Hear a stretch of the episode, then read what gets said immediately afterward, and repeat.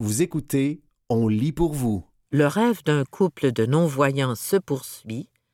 Un texte de Daphné Cameron, paru le 31 décembre 2023 dans la presse. C'est une histoire de persévérance et de solidarité.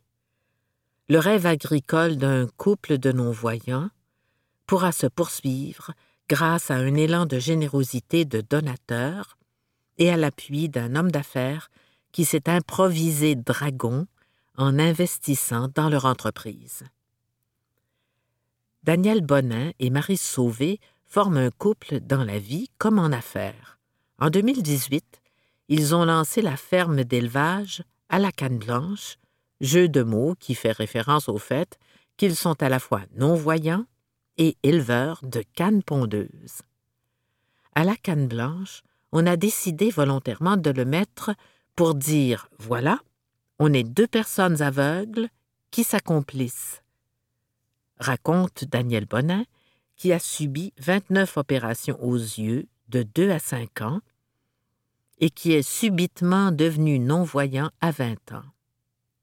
Quand tu deviens aveugle, dans mon cas, j'étais gênée, j'avais honte. Je pensais que ma vie était finie.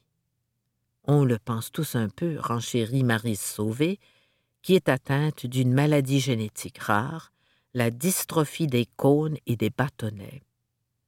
Moi, je suis en processus de perte de vision, et il y a des journées où je dirais que ce n'est pas facile. Mais ça nous donne une raison de vivre. On s'accomplit. On a quelque chose de vivant à l'autre bout. Les cannes sont là pour nous le rappeler. Hey, on est là, nous autres. Même à Noël, go! Près de 600 oiseaux sont élevés sur leur terre de Stockley Sud, en Estrie. Le duo commercialise environ 250 000 œufs chaque année. Près de 100 000 sont produits chez eux et le reste est acheté à une autre ferme. En avril 2023, leur partenaire leur a annoncé qu'il comptait cesser de produire des œufs en raison des défis posés par la pandémie de grippe aviaire. Pour continuer à approvisionner tous leurs clients, ils ont décidé de construire un deuxième bâtiment d'élevage dont le coût est évalué à environ 200 000 dollars. Or, ils peinent à obtenir un appui de la financière agricole du Québec. Les œufs de canne sont vendus aux grandes tables du Québec. Ils sont aussi vendus dans certaines épiceries et dans les paniers des fermes LUFA. Les agriculteurs estiment qu'en raison de leur situation particulière de non-voyants, les bailleurs de fonds hésitent à investir davantage dans leurs projets. À cause de notre handicap, il faut qu'ils fassent attention à ce qu'ils vont dire. Alors, c'est toujours on ne dit pas oui, on ne dit pas non, mais on n'a toujours pas reçu de réponse, déplore M. Bonnet. Plutôt que de baisser les bras, en mai 2023, il décide de lancer une campagne de sociofinancement sur la plateforme GoFundMe. La journée qu'on a pesé sur Enter pour le GoFundMe, c'est parce qu'on était désespéré, souligne M. Bonnet. On l'a fait la tête basse, parce qu'on n'avait plus le choix. On avait la tête basse, et chaque jour qu'on voyait les dons entrer, je peux vous dire que la tête se relevait. Et ce n'est pas juste à cause des dons, c'est les commentaires qui rentraient. Résultat, grâce à l'aide de 402 généreux donateurs, ils ont amassé 27 726 dollars jusqu'à présent. On est tellement ému c'est quoi le mot qui va être assez fort pour dire merci? dit Madame Sauvé. La beauté, c'est les gens qui croyaient en nous plus que nous-mêmes, on arrivait à croire en nous, ajoute son mari. Pour toutes ces personnes-là, on ne lâchera jamais, jamais. La cagnotte a servi à mettre en place les travaux d'excavation et d'arpentage et d'embaucher un architecte et un agroéconomiste. La médiatisation de cette affaire a aussi permis à Daniel Bonin et Marie Sauvé de rencontrer l'homme d'affaires et investisseur Sébastien Grégoire, qu'ils appellent affectueusement leur dragon en référence à l'émission de télé. Ce dernier a spontanément pris le téléphone après avoir entendu une entrevue des agriculteurs à la radio. Le couple l'a invité à la ferme l'après-midi même. Ça a été le coup de foudre en les rencontrant, et c'est plaisant pour une fois de choisir des gens au lieu d'un projet, explique celui qui a été touché par leur résilience. Il a sauté dans cette aventure en devenant actionnaire de l'entreprise. On n'a toujours pas de financement pour la nouvelle bâtisse, donc j'ai injecté personnellement, explique-t-il. Pour l'instant au moins, on n'a pas le souci de courir après de l'argent pour laisser le projet avancer, dit Sébastien Grégoire. Actuaire de formation, il avoue avoir du mal à comprendre les embûches qu'ils ont rencontrées dans leur recherche de financement. On dirait que ça fait peur que ce soit deux personnes avec un handicap visuel. Moi, c'est le contraire, ça me motive. Je me dis, si ça ne les arrête pas et qu'ils ont autant de motivation, eh bien, mon Dieu, c'est un parfait team. La construction du nouveau bâtiment va bon train.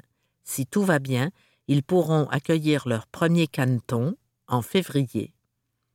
Le bâtiment qu'on est en train de construire c'est ce qui nous permet de continuer à avoir notre joie et notre goût de vivre en gardant cette petite pépite qu'on a, se réjouit Marise Sauvé.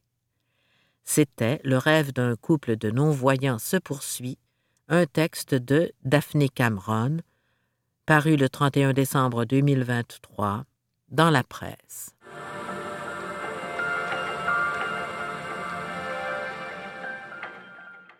Les statines ont un bénéfice cardiovasculaire chez les personnes vivant avec le VIH.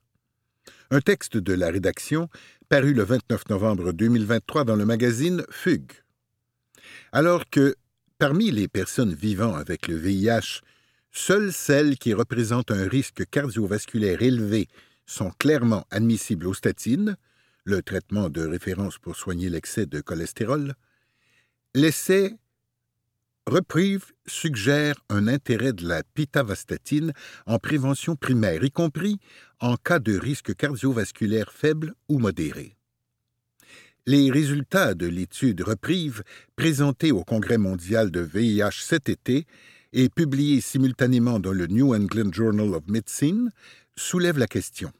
La prévalence des pathologies cardiovasculaires augmente nettement chez les sujets vivant avec le VIH et ni le traitement antirétroviral ni la suppression virale ne permettent de réduire complètement le surrisque de ces patients et patientes. D'où l'idée de proposer aux personnes séropositives une prévention primaire par statine, connue pour leurs effets hypocholestérolémiens, mais aussi anti-inflammatoires, antithrombotiques, antioxydants, stabilisateurs de plaques, etc.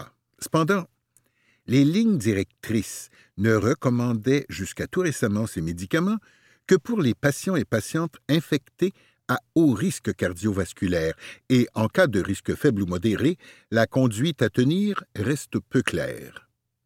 L'essai Reprieve a donc évalué chez des personnes atteintes de VIH à risque cardiovasculaire faible ou modéré l'efficacité préventive contre les événements cardiovasculaires majeurs de la pitavastatine, choisie pour son intensité faible à modérée et son absence d'interaction avec les antirétroviraux.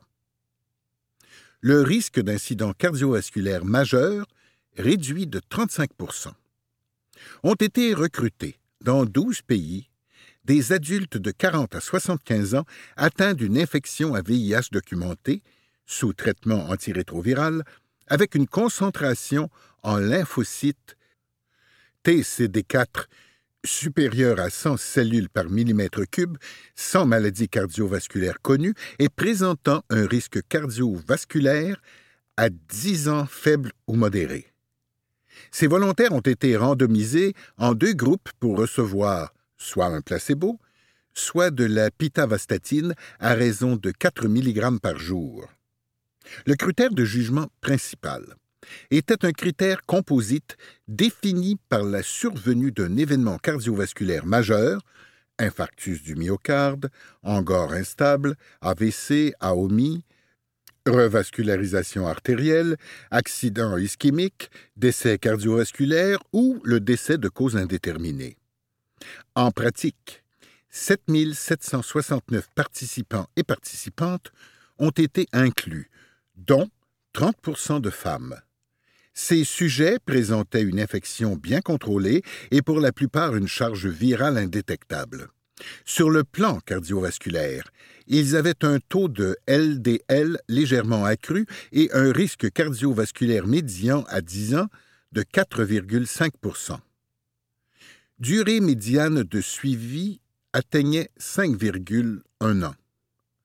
Résultat, L'incidence des événements cardiovasculaires majeurs, ou MACE, pour Major Adverse Cardiovascular Events, était de 4,81 pour 1000 personnes années dans le groupe pitavastatine contre 7,32 pour 1000 personnes années dans le groupe placebo. Autrement dit, en comparaison au placebo, la pitavastatine était associée à une réduction significative de 35% du risque de MACE et de 21% du risque de MACE ou de décès toute cause, soit une efficacité plus importante qu'anticipée. L'effet de la pitavastatine a été confirmé pour chaque type de MACE, y compris les infarctus du myocarde et les AVC qui représentaient la moitié des événements recensés et après ajustement sur divers critères âge, tabagisme, hypertension, taux de LDL, durée totale du traitement antirétroviral, etc. Le nombre de patients à traiter, number needed to treat, pour prévenir un MACE, était de 106 au total. Et en cas de risque cardiovasculaire initialement compris entre 5 et 10, cet indicateur tombait à 53, voire à 35 chez les individus à plus haut risque. Un rapport bénéfice-risque jugé favorable. Côté sécurité, aucun effet indésirable non anticipé n'a été identifié et la proportion d'événements indésirables sévères demeurait similaire dans les deux bras de l'essai. Les effets musculaires se révélaient plus fréquents dans le groupe interventionnel, concernant 2,3 des volontaires contre 1,4 dans le bras contrôle, mais restaient pour la plupart légers et ni troubles hépatiques graves ni rhabdomyolyse ne sont survenus. Une hausse du taux d'incidence du diabète a été observée dans le groupe pitavastatine, plus 1,3 comparé au groupe placebo, mais ce phénomène a été jugé cohérent avec les résultats d'autres études. Au total, le taux d'abandon lié aux effets indésirables n'excédait pas 2 contre 1 dans le groupe placebo. Finalement, le rapport bénéfice-risque de la pitavastatine en prévention primaire chez les patients et patientes de 40 à 75 ans atteints de VIH à risque cardiovasculaire faible ou modéré a été jugé positif, d'où un arrêt prématuré de l'étude pour efficacité. À noter que certaines analyses continuent, notamment afin d'élucider la nature des mécanismes en jeu.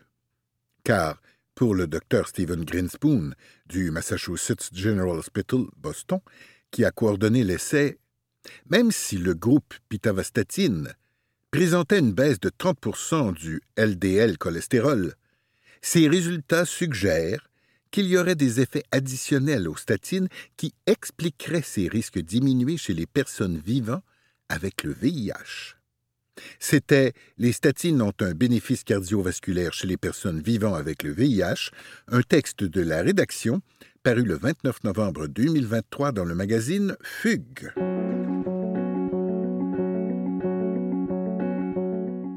Apprivoisez votre bac brun un texte de Nathalie Hainsley paru dans le magazine Virage, hiver 2024. La collecte des matières organiques s'installe dans votre quartier et cela vous inquiète? Ces quelques conseils vous aideront à ancrer ce petit geste dans votre quotidien, sans trop de peine. La population du Québec compte parmi les plus grands producteurs de déchets de la planète, avec plus de 700 kilos par personne par année. Près de la moitié de ces rebuts sont des résidus organiques qui auraient pu être compostés et transformés en engrais. Malheureusement, les matières organiques compressées dans les sites d'enfouissement n'ont pas assez d'oxygène pour se décomposer rapidement. Elles émettent alors du méthane, un gaz à effet de serre beaucoup plus puissant que le CO2, contribuant de façon importante au dérèglement climatique. De surcroît, leur jus se mélange aux produits toxiques émanant des autres déchets et forme un lixivia qui, en s'échappant, peut contaminer les écosystèmes et les sources d'eau potable, sans compter les impacts de la déforestation nécessaire pour agrandir sans cesse les dépotoirs. Participer à la collecte de compost et réduire nos déchets, c'est donc prendre part à la lutte contre le dérèglement du climat et à la préservation de la biodiversité pour nos enfants et nos petits-enfants d'autant plus que le résultat du compostage est un engrais riche, naturel et sans odeur, redonnant à la terre ce qu'elle nous a généreusement offert, bouclant le cycle de la nature. Au Québec, cela représente 250 000 tonnes par année. Ce qui peut être mis au bac brun résidus alimentaires crus ou cuits, fruits et légumes, viande, poissons, fruits de mer et leur enveloppe, noix et leurs coquilles, os, noyaux, poches de thé, marques de café avec le filtre en papier, pain ranci, fromage, etc.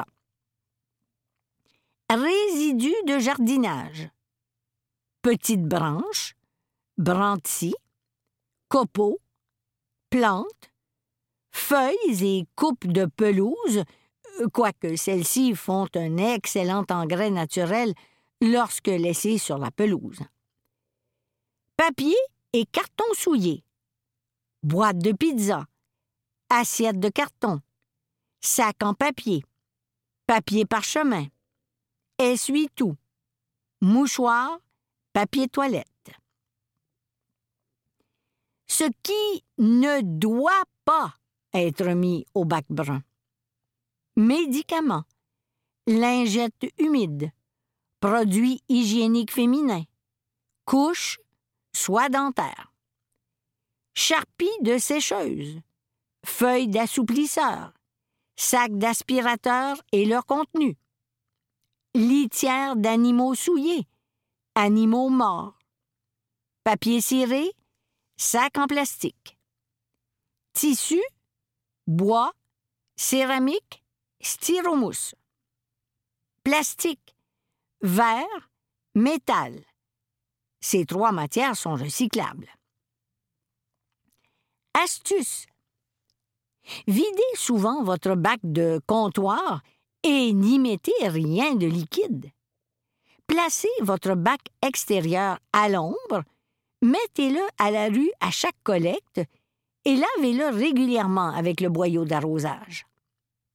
Tapissez vos bacs de papier journal ou d'un sac en papier, ou achetez des sacs en papier imperméable spécialement conçus pour le compostage en format bac de comptoir ou bac extérieur dans les salles de bain et dans les chambres.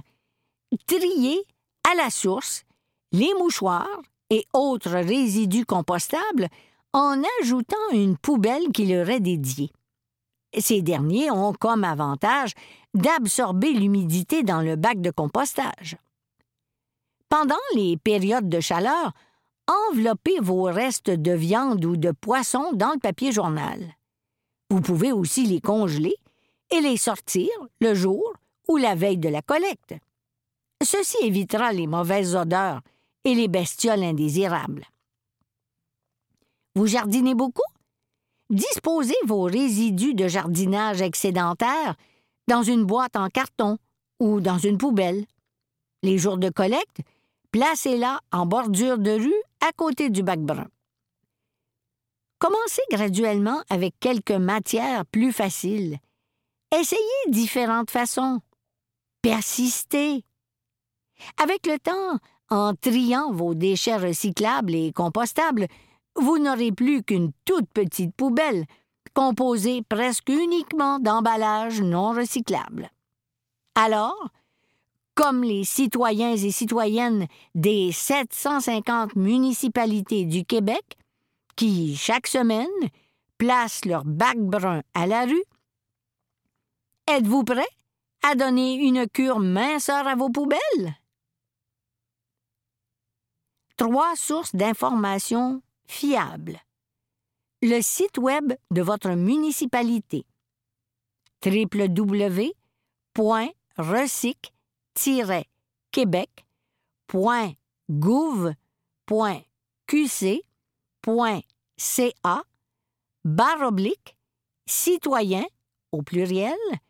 barre oblique matière au pluriel tiret organique au pluriel barre oblique, collecte au singulier, tiret, municipal au singulier. L'application Ça va où? disponible au téléchargement sur le site de Recyc-Québec. Le saviez-vous? Dans la plupart des municipalités au Québec, les sacs en plastique, compostables ou biodégradables, même certifiés, ne doivent pas être mis dans le bac brun. Bien que ceux-ci finissent par se décomposer, le temps requis est trop long par rapport aux autres matières, et la plupart des installations les rejettent. Attention, ces sacs ne sont pas non plus recyclables. Le seul endroit pour s'en départir, et la poubelle. C'était Apprivoisez votre bac brun, un texte de Nathalie Hainsley paru dans le magazine Virage, hiver 2024.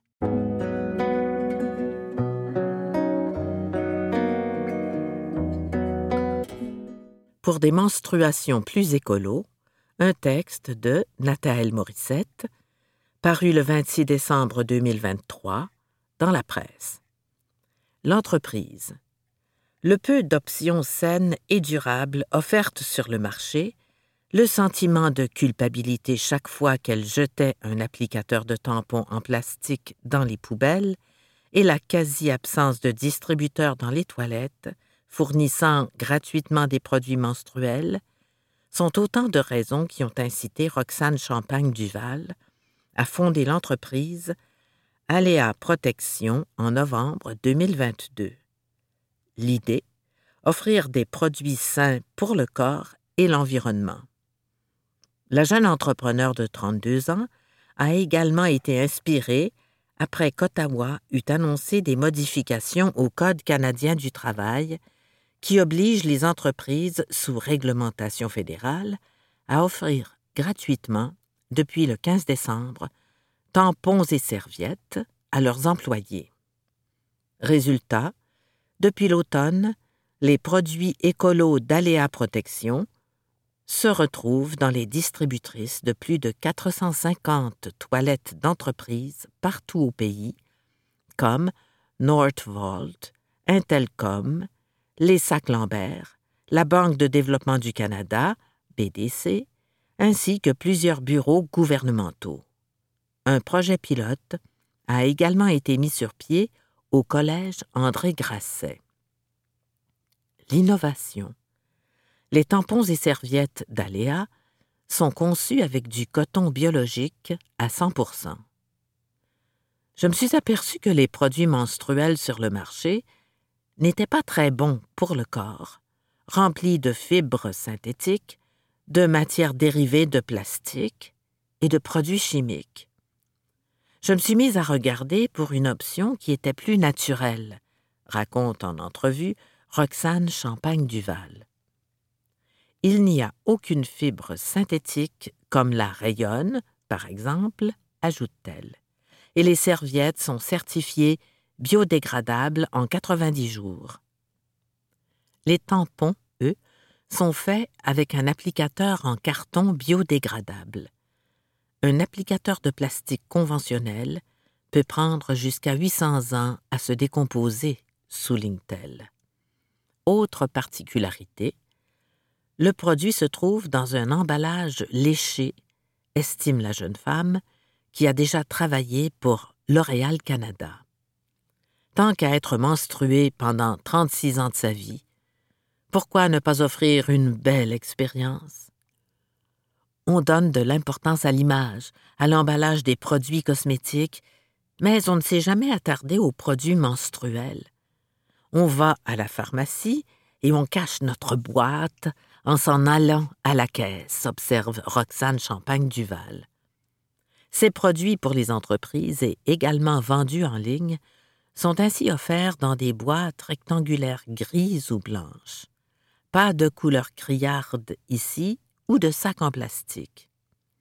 Les gens me disent Waouh, j'ai hâte d'être dans ma semaine pour mettre la boîte sur mon comptoir. C'est quand même fou de se faire dire ça. L'expérience est plus intéressante parce que le produit est beau et parce qu'il est bon, soutient-elle. On sait que le produit est bon pour le corps, on sait qu'il a moins d'impact sur l'environnement et le branding est beau. L'avenir. Celle qui dirige une entreprise comptant à peine trois employés souhaite que ces produits se retrouvent sur les tablettes des grandes surfaces. Mais pour le moment, Madame Champagne Duval a décidé de se concentrer sur les ventes aux entreprises et en ligne afin de faire connaître ses produits. Son autre cheval de bataille, l'accessibilité. Dans un monde idéal, tous les lieux publics et les écoles offriraient gratuitement des produits menstruels. L'entrepreneur s'est récemment retrouvé dans un événement d'entreprise où, pour se procurer une serviette hygiénique, elle devait insérer une pièce de 2 dollars dans la distributrice. Qui a de la monnaie dans ses poches en 2023 se demande-t-elle. C'était, pour des menstruations plus écolos, un texte de Nathalie Morissette, paru le 26 décembre 2023 dans la presse.